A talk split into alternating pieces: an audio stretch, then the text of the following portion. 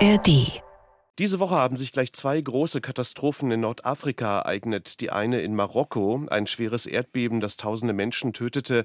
Eine ähnlich verheerende Naturkatastrophe hat sich in Libyen ereignet. Ein Sturm zog über das Land und ließ einen Damm brechen. Ganze Landstriche wurden überflutet. Auch hier sind tausende Menschen der Katastrophe zum Opfer gefallen und Hilfe gelangt nur sehr langsam und spärlich ins Land.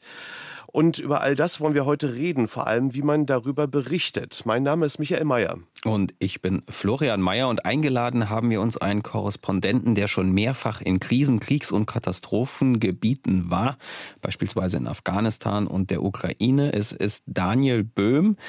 Er sitzt im Libanon Entsprechend hört sich ein bisschen die Leitung an, aber ich glaube, das funktioniert ganz gut. Herr Böhm, Sie sind Auslandskorrespondent der Neuen Zürcher Zeitung und Sie waren jetzt vor kurzem in Marokko. Wenn man da vor Ort als Berichterstatter ankommt, was sind da so die ersten Eindrücke? Ja, also meistens überrascht einem das ja. Also gerade in Marokko war das der Fall. Man rechnet ja mit dem Schlimmsten und in Marokko war es halt so, dass man in Marrakesch ankommt, in der Touristenstadt und dort war das Erdbeben eigentlich gar nicht so schlimm. Dort sind ja auch nicht so viele Leute gestorben. Es sind auch nicht so viele Zerstörungen. Und man bekommt dann wirklich das Leid und die Zerstörung richtig mit, je näher man sich eben dem Epizentrum nähert. Und das war in dem Fall dann in den Bergen südlich von Marokko, im Atlasgebirge, in den kleinen Dörfern, wo zum Teil gar kein Haus mehr stand. Also es war eigentlich so eine Annäherung an diese Katastrophe, wenn man so will. Man kommt in, in, in Marrakesch an, da sind mittlerweile wieder Touristen unterwegs. Die Läden haben offen, man sieht noch zerstörte Häuser in der Medina. Aber im Großen und Ganzen sieht es nicht aus wie eine Stadt, die jetzt im Ausnahmezustand ist. Und je weiter man dann nach oben in die Berge fährt, desto schlimmer wird es. Nehmen Sie uns mal mit in Ihrer Arbeit, also was die Vorbereitung angeht. Also wenn man jetzt so eine Reise vorbereitet von Deutschland oder der Schweiz aus, äh, wie macht man das eigentlich? Also sind Sie dann vor Ort gewissermaßen embedded mit Hilfsorganisationen oder haben Sie dann so Stringer, die Ihnen helfen? Wie geht man da als Korrespondent, der ja nicht ständig in dem Land äh, lebt, dann vor? Ja, das kommt halt auch immer darauf an, wie schnell man hinfahren muss. Im Fall von Marokko war es natürlich jetzt so, dass, dass wir dann sehr schnell los mussten. Deswegen haben wir vor Ort dann mit einer Stringerin gearbeitet. Oftmals ist das dann ziemlich abenteuerlich, wie man die findet, weil das muss sehr schnell gehen und gerade in Situationen wie dort, wo doch viele Medien ankommen, wird es dann auch nicht ganz einfach, jemanden zu finden. Im Allgemeinen ist es aber so, dass es immer ein bisschen darauf ankommt, wie viel Zeit man hat. Und bei so einer Notsituation wie in Marokko, wo, wo es auch darum geht, dass man halt relativ schnell vor Ort ist, bleibt dann dann oftmals nicht mehr viel Zeit, das alles äh, lange vorzubereiten. Man muss dann auch viel improvisieren. Was die Hilfsorganisationen anbelangt, ja, wir machen das, aber auch das sind zum Teil Dinge, die man halt auch dann erst vor Ort entscheiden kann, weil oftmals diese Organisationen natürlich andere Prioritäten haben und oftmals ergibt sich das dann auch im Feld. Die Stringer, für alle, die das nicht kennen, sind ja Personen, die Sie dann dort vor Ort bei Ihrer Recherche unterstützen, die ortskundig sind, auch Kontakte schon haben. Wie baut man da gegenseitiges Vertrauen auf? Weil Sie müssen ja zwangsläufig dann sehr eng miteinander arbeiten. Ja, das ist eine gute Frage, weil gerade in solchen Momenten ist es ja nicht möglich, dass man jetzt einander lange kennenlernt. Ich kann Marokko als Beispiel nehmen. Ähm, ich habe dann meine Kollegin dort vor Ort am Flughafen getroffen und wir mussten eigentlich sofort anfangen zu arbeiten. Das heißt, man hat jetzt nicht die Zeit, sich mal hinzusetzen, einen Kaffee zu trinken und zu überlegen, was macht man wie geht man vor. Und äh, da zeigt sich dann halt relativ schnell auch, ob, ob das gut funktioniert, ob die Chemie funktioniert oder nicht. Aber ja, es ist, es ist oftmals nicht, nicht möglich, dass man da vorher lange, ähm, lange Gespräche führt, in so einem Fall jetzt. Wenn ich eine Reise antrete, zum Beispiel in die Ukraine jetzt, wo der Krieg ja schon seit über einem Jahr, über anderthalb Jahren ähm, läuft, dann ist das ein bisschen anders. Dort haben wir Leute, mit denen wir zusammenarbeiten seit längerer Zeit. Da kann man sich auch dann das, die Sachen länger vorbereiten. Aber wie gesagt, es kommt immer auf den Fall drauf an. Auf welche Probleme in der Berichterstattung sind Sie denn schon gestoßen? Also jetzt nicht nur auf Marokko bezogen. Also ich könnte mir vorstellen, man hat ja vielleicht manchmal auch mit Misstrauen der seitens der Leute zu tun, die ja dann in dem Moment auch im sprichwörtlichen Sinne ja auch andere Sorgen haben, als jetzt mit dem Journalisten zu sprechen. Sind das so typische Probleme, die man dann vor Ort hat? Es gibt natürlich ein Misstrauen. Im Nahen Osten gibt es auch Länder, wo traditionelles Misstrauen gegenüber westlichen Journalisten herrscht. Das hat verschiedene Gründe, auch in der Geschichte begründet. Ich habe aber den Eindruck gehabt, dass in den, an den Orten, an denen ich war, die Leute eigentlich meistens froh waren, dass Journalisten da waren. In meinem Fall jetzt, also so wie ich das erlebt habe. Weil gerade bei eben so Katastrophen wie in Marokko oder eben auch in der Ukraine am Anfang eine Dankbarkeit da war, dass jemand darüber berichtet und auch verbunden mit einer gewissen Hoffnung, dass halt dann irgendetwas passiert, sei es eben Hilfe oder sei es militärische Unterstützung. Und deswegen waren die Leute eigentlich immer freundlich. Es gibt aber natürlich schon auch Schwierigkeiten. Es ist oftmals nicht ganz einfach, mit den Administrationen und den Behörden zu arbeiten. Es gibt ja in vielen Ländern ziemlich strenge Visa-Regelungen und auch man braucht spezielle Genehmigungen, um arbeiten zu können. Oftmals ist das dann in Krisensituationen so, dass das ein bisschen vereinfacht wird. Aber es sind natürlich oftmals auch Länder, in denen man arbeitet, die es jetzt nicht gewöhnt sind, mit einer freien Presse zu arbeiten, wie wir das in Europa haben. Das heißt, da kann es dann schon auch zu Konflikten kommen. Wie gehen Sie denn dann mit Informationen um, die jetzt regierungsseitig dann auf Sie zukommen? Ich kann mir auch vorstellen, dass wenn das so eine Krisenlage ist und es eben auch schnell gehen muss, auch in der Berichterstattung, es schwierig ist, da noch entsprechende Gegenchecks machen zu können. Ja, das ist richtig. Man muss natürlich immer alles auch mit einer Prise Salz sehen, wie man ja so schön sagt, aber ohne jetzt natürlich das Leid und die Verluste, die dort stattgefunden haben, kleinreden zu wollen. Und ich glaube, deswegen ist ja auch einer der Gründe, weshalb wir dahin fahren, um eben genau das zu überprüfen und eben zu schauen, wie sieht das wirklich vor Ort aus. Und ja, man muss natürlich alle Informationen, die von Regierungsstellen kommen, aber auch von anderen Organisationen, die haben ja auch zum Teil ihre Interessen, muss man natürlich immer gegenprüfen. Und wir versuchen das natürlich auch in der engen Zeit zu tun. Und gerade auch bei der NZZ jetzt haben wir auch ein Backoffice in Zürich, das uns dabei hilft. Es ist ja nicht so, dass ich alleine bin, sondern ich werde dann auch unterstützt von einer ganzen Menge sehr guter Leute zu Hause, die halt versuchen, alles zu überprüfen, alles anzugucken. Und das macht ja dann auch im Endeffekt das Ganze aus. Tauschen Sie sich dann auch untereinander mit anderen Korrespondenten vor Ort aus, sofern die dann schon da sind? Ja, das ist auch ein bisschen vielleicht so ein Aspekt von diesen Einsätzen, dass man dann immer wieder auf Kollegen trifft. Also das ist jetzt nicht nur in Marokko so gewesen, da bin ich natürlich auch Kollegen begegnet, die ich kenne von früher, sondern ich war irgendwie in Armenien im, im Krieg in, in, Karabach und dann in Beirut bei der Explosion und später in Afghanistan und dann auch wieder Ukraine. Man begegnet da dann oftmals immer den gleichen Leuten, also sei es jetzt von deutschen Medien, aber auch natürlich von angelsächsischen Medien, die da sehr präsent sind. Und das ist dann schon auch bis zu einem gewissen Grad eine Gemeinschaft, wo man sich gegenseitig hilft und unterstützt. Also ich habe es eigentlich immer so erlebt, dass die meisten relativ kollegial waren. Und gerade in Krisensituationen ist das ja auch wichtig. Also nehmen wir jetzt mal nicht Marokko, sondern die Ukraine. Man ist irgendwo an der Front und überlegt, sich irgendwo hinzufahren. Und dann kann einem das schon auch die Sache sehr vereinfachen und auch Sicherheit bieten, wenn vielleicht Kollegen, die vorher da waren, einem sagen können, nimm mal nicht die Straße oder fahr bitte da nicht durch oder da ist ein bisschen besser, da ist ein bisschen gefährlicher. Also es ist schon auch ein Element, das wichtig ist in den Momenten.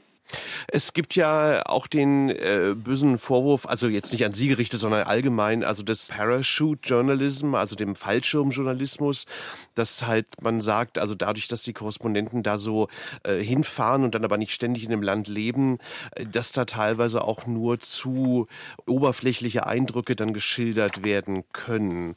Wie ist denn Ihr Eindruck? Also ist das, sehen Sie das teilweise als berechtigt an oder ist das besser geworden oder wie, gehen Sie so damit um? Also wenn man jetzt nicht ständig in einem Land lebt.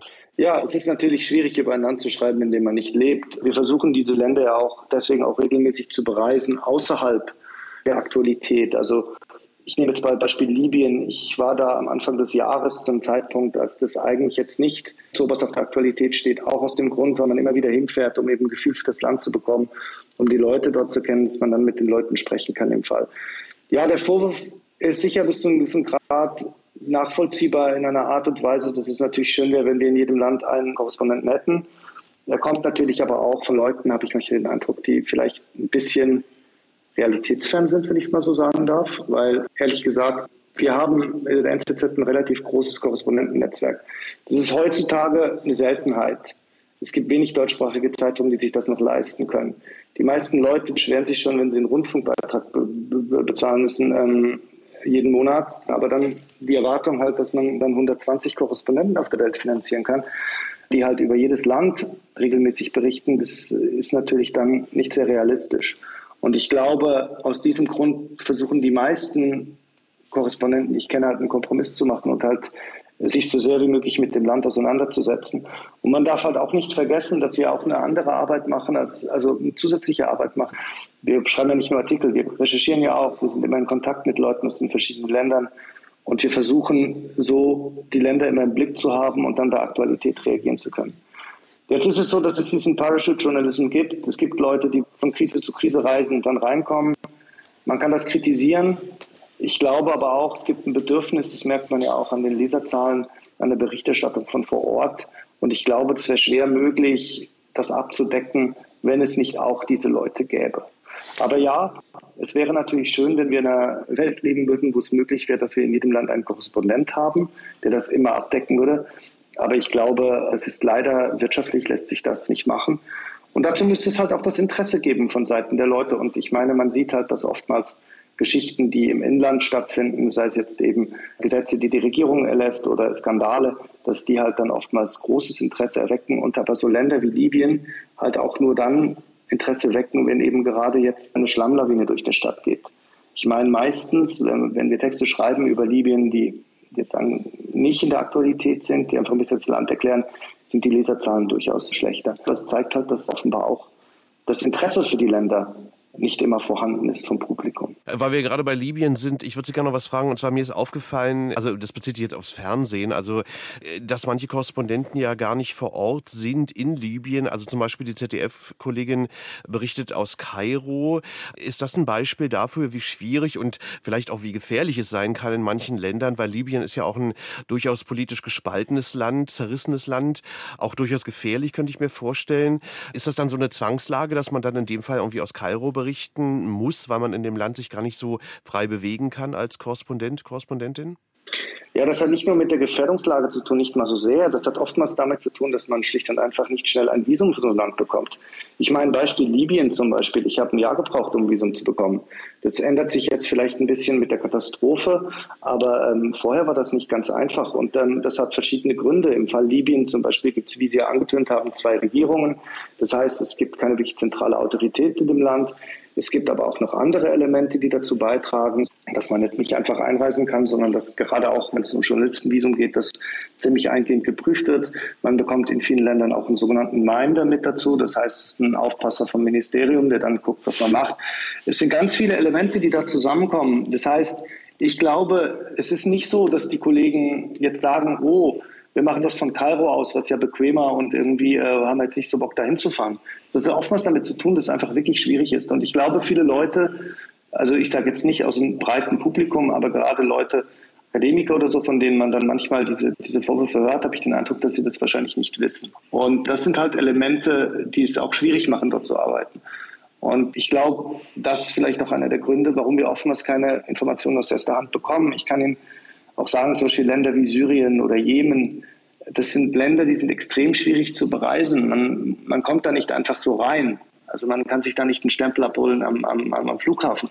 Ja, und ein weiterer Aspekt ist halt natürlich auch, dass, dass solche Auslandseinsätze Geld kosten. Ich meine, man muss da hinfahren, man will ja auch Sicherheitsvorkehrungen treffen, muss das Material dabei haben und man will ja auch zu den Kollegen, mit denen man vor Ort zusammenarbeitet, die lokalen Kollegen, Libyen oder Marokko auch ordentlich bezahlen. Die nehmen ja auch ein Risiko auf sich. Und das ist alles nicht ganz billig. Und natürlich ist es eine suboptimale Situation, dass dann aus den Nachbarländern eben aus Tunesien oder jetzt aus Kairo berichtet wird. Aber ich glaube, das ist nicht einfach äh, Böswilligkeit oder Faulheit, sondern es hat einfach damit zu tun, dass die Bedingungen zum Teil sehr schwierig sind. Eine etwas persönlichere Frage, die Sie wahrscheinlich nicht wundern wird, dass ich sie Ihnen stelle. Sie waren in der Ukraine, Sie waren in Afghanistan, Sie haben gesagt Bergkarabach, Sie waren jetzt in Marokko, in Libyen da sieht man sehr, sehr viel, was auch viel mit einem macht und ja auch teilweise gewünscht ist, wenn man entsprechende Reportagen dann von dort bringen soll. Wie gehen Sie persönlich mit dem Erlebten am Ende um? Ja, das ist eine schwierige Frage. Ich meine, ich glaube, man versucht halt, man versucht das halt irgendwie einzuordnen. Das klingt jetzt hart, dass wir mit gewissen Dingen, dass wir halt gewisse Dinge mit ihnen umgehen müssen. Und dass wir das halt irgendwie verarbeiten müssen auf unsere Art. Ich glaube, wenn das nicht geht, dann, also das ist, glaube ich, einfach eine Voraussetzung für den Job. Aber es geht dann natürlich nahe. Und ich glaube halt irgendwie, was, was mir halt hilft, ist halt, dass ich in Beirut trotzdem eine stabile Basis habe und auch halt meine, meine Freundin hier lebt und ich Freunde habe und, und das erdet das vielleicht und es klingt vielleicht auch ein bisschen seltsam, Vielleicht ist es die Tatsache, dass ich eben nicht in Europa lebe, sondern eben im Nahen Osten, in, im Libanon, was ja auch nicht ein einfaches Land ist mit einer schwierigen Geschichte und auch einer schwierigen Gegenwart. Vielleicht das auch ein bisschen einzuordnen. Vielleicht ist dann der Schock zwischen dem, was man sieht und dem Zuhause nicht ganz so groß, wie es wäre, wenn ich jetzt zum Beispiel in Deutschland leben würde. Und das ist vielleicht auch etwas, was, was hilft. Und ich glaube auch, dass die Menschen im Libanon die, die natürlich auch viel erlebt haben, alle, dass die vielleicht auch ein größeres Verständnis, um es mal so zu sagen, vielleicht für solche Lagen haben und, und man deswegen vielleicht es auch dort ein bisschen besser sacken lassen kann. Aber es ist natürlich so, dass es schon Bilder gibt, die immer wieder hochkommen und äh, an die man sich erinnert und es verändert einen natürlich. Und ich meine, ja, man blickt natürlich auch ein bisschen anders auf die Welt. Herr Böhm, ich glaube, Ihr nächster Einsatz ist ja in der Ukraine. Danken wir Ihnen sehr für Ihre Zeit und Ihre Schilderungen. Alles Gute und weiter ja, spannende Reportagen. Aber passen Sie auf sich auf, sagt man ja an solcher Stelle ja oft. Vielen Dank für Ihre Zeit. Dankeschön. Vielen Dank für das Gespräch. Vielen Dank, Herr Böhm. Ja, passen Sie auf sich auf und bleiben Sie gesund. Medien, Cross und Quer, der Podcast.